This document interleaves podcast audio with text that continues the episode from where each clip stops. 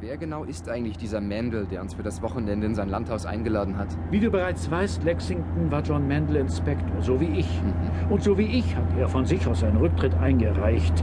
Allerdings aus anderen Gründen. Während ich mich dem Studium der Kriminalistik gewidmet habe und immer noch gelegentlich für Scotland Yard aktiv bin, hat er sich ebenso wie sein Freund, Kollege und jetziger Nachbar Bob Stein aufs Land zurückgezogen, weil die beiden erfolgreich an der Börse spekuliert haben. Außerdem munkelt man, dass es noch einen zweiten Grund für sie gab, den Dienst zu quittieren. Es war ihnen nicht gelungen, Devereux zu fassen. Den Mann, der den Raub in der Leona Bank verübt hatte und anschließend nach Südamerika entkommen war. Ah, so, wir sind da. Na, dann wollen wir mal.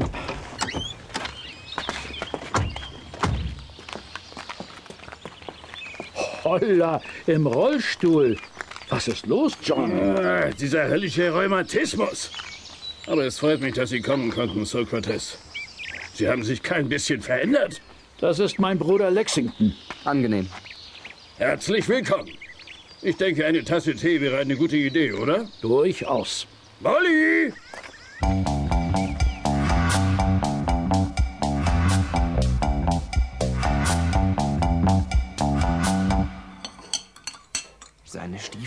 Stieftochter ist so wundervoll, Sokrates. Hast du schon mal so schöne Augen gesehen? Und die Haare. Und erst die hübschen Beine. Aber Mandel ist brutal. Er springt mit dir um, als wäre sie ein Hund. Mir scheint, er hasst sie. Und sie wird auch keine echten Gefühle für ihn hegen. Überhaupt ist es sehr interessant hier, Lex. John Mandel hat nämlich Angst. Angst? Wovor? Das würde ich auch gern wissen. Hast du nicht den Alarmdraht am Tor bemerkt und das elektrische Türschloss des Arbeitszimmers? Nein. Natürlich nicht, denn du lernst ja noch. Dazu die überall in Reichweite liegenden Revolver und der dreifache Spiegel über dem Schreibtisch. Er steckt voller Angst, sage ich dir. Das erklärt auch seine Bärbeißigkeit. Und ah, da kommt Bob Stein. Komm mit raus, wir gehen ihm entgegen. Okay.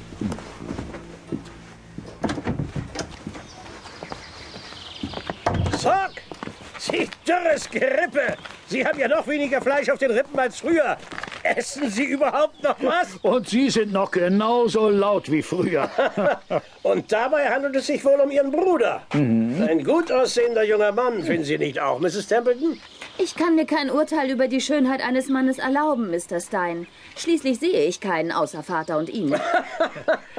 Apropos Bob, äh, haben Sie eigentlich inzwischen geheiratet? Äh, nein. Allerdings habe ich gewisse Pläne in dieser Richtung. Ah, ich verstehe. Äh, kommen Sie, Bob, gehen wir ein bisschen spazieren. Ja. Ich wollte Sie eigentlich mal. Bezog sich das mit dem Heiraten auf Sie, Molly? Ja. Und? Ich mag Mr. Stein ganz gern, aber nicht auf diese Weise. Seine Hoffnungen sind völlig aussichtslos. Das habe ich ihm auch gesagt. Und wie denkt Ihr Stiefvater darüber?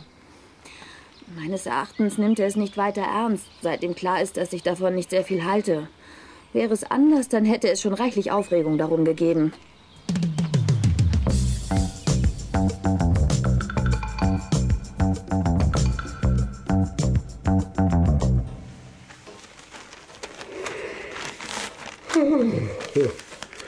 Die letzten Stunden sind wirklich wie im Fluge vergangen. Ich wünsche allen eine gute Nacht. Lex, kommst du mit nach oben? Äh, ja. Na dann, gute Nacht, Molly. Gute Nacht, Mr. Mandel. Mhm. Gute Nacht, Lexington. Gute Nacht, Mr. Smith. Gute Nacht. Ja, gute Nacht.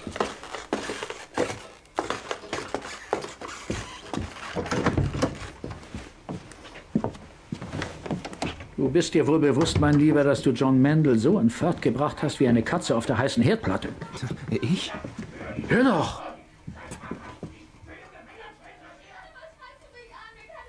Das hatte ich befürchtet. Aber warum denn nur? Anscheinend hasst er es, wenn seiner Stieftochter ein wenig zu viel Aufmerksamkeit entgegengebracht wird. Und du hast sie förmlich mit den Augen verschlungen. Und? Ist das eine Beleidigung? Oder vielleicht unnatürlich? Im Gegenteil, sehr natürlich. Und mir gefällt es ganz und gar nicht, wie er mit seiner Stieftochter umgeht. Ein anderer wäre stolz auf sie. Aber die Furcht hat den Mann völlig aus dem Gleichgewicht gebracht. Meinst du wirklich? Absolut. Mendel hat das ganze Haus durch Alarmanlagen und alle möglichen Sicherheitsvorkehrungen geschützt. Und du konntest nicht zufällig herausfinden, warum? Es ist nicht unbedingt klug, einen Mann nach den Gründen seiner Furcht zu fragen. Komm, setzen wir uns noch ein wenig ans Fenster. Ja.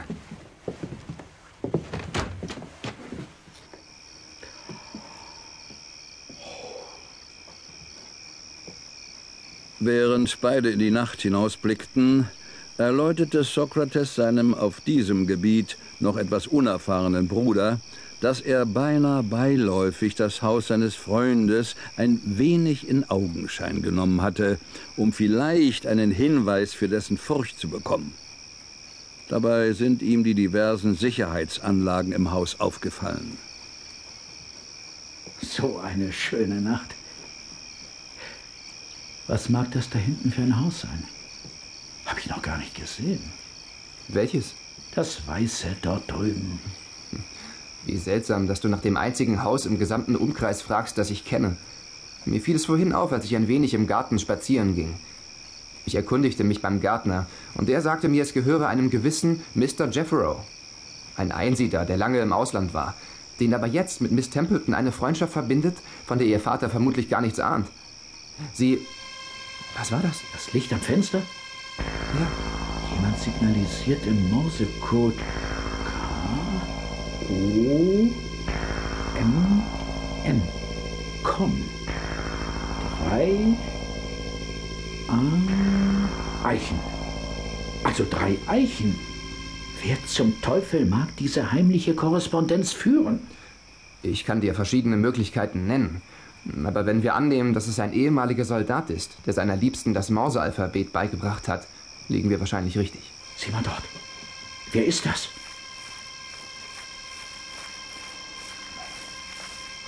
Es ist Molly. Mit einer kleinen Tasche in der Hand. Wohin sie um diese Zeit nur unterwegs ist. Am nächsten Morgen weckte Sokrates seinen Bruder in aller Frühe, damit er ihn auf einem ausführlichen Spaziergang begleiten konnte. Dass du mich mit einem nassen Schwamm geweckt hast, verzeih ich dir nicht so schnell. Du wolltest doch früh aufstehen. Ah, nichts ist so schön wie ein Spaziergang morgens um kurz nach sechs. Hm, Ich weiß nicht.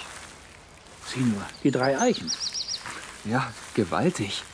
Aber was ist denn da oben auf dem Ast? Großer Gott, John Mandel. Erschossen. Mitten in die Stirn getroffen. Und mit einem Seil festgebunden. Ja, bleib, wo du bist. Die Erde ist zwar zu hart für Abdrücke, aber ich werde auf den Baum klettern.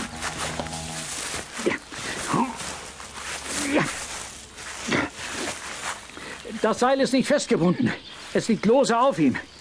Hm.